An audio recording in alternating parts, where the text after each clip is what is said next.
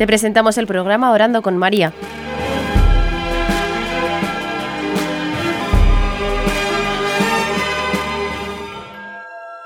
¿Te puedes presentar?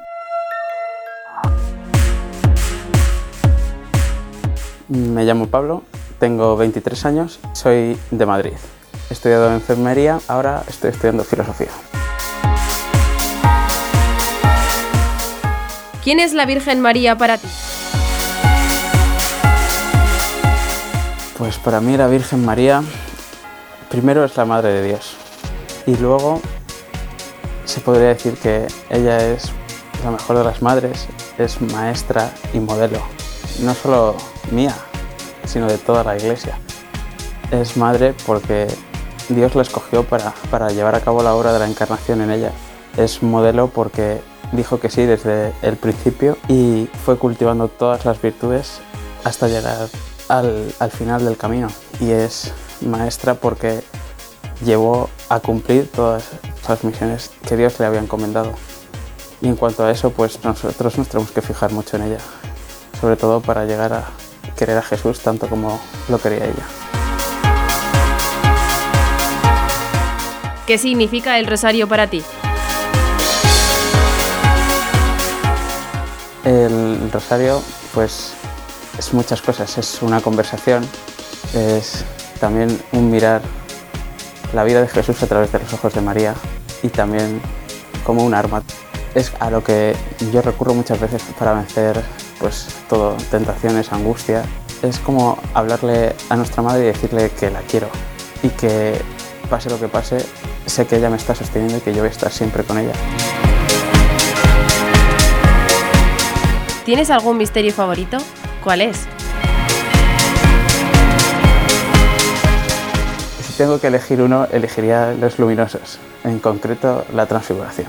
En una parte es como que justo después de que Jesús le anuncia a los apóstoles pues que, que va a morir, da el anuncio de su pasión, que va a ser un sufrimiento, pues después les da esa visión de lo que en realidad hay detrás, que después de la muerte esto es lo que nos espera.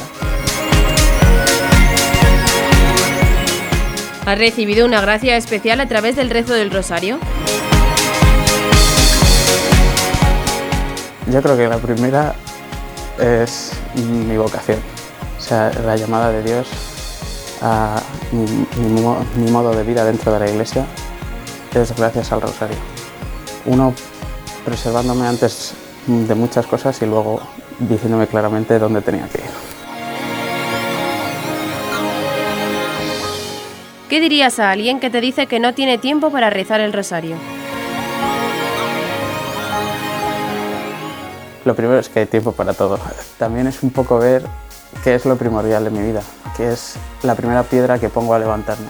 Porque sí es verdad que podemos tener una vida muy ajetreada, familia, trabajo, pero siempre hay momentos en los que puedes estar rezando el rosario. Siempre puedes yendo al coche, yendo en coche al trabajo, estando o fijar una hora para rezarlo con la familia.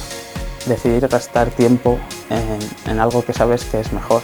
Elegir un bien que está por encima de, de los bienes que aparentemente son más placenteros o más cómodos. Y al principio pues cuesta, pero no por eso vas a dejar de hacerlo si te hace bien. Saber diferenciar entre el me apetece y el quiero. ¿Qué le dirías a alguien que te dice que el rosario es aburrido? Si te resulta aburrido rezar el rosario, porque realmente no eres consciente de lo que estás haciendo. O sea, le estás diciendo a tu madre que la quieres y encima estás meditando los misterios de la vida de Jesús que ha dado su vida por ti en la cruz.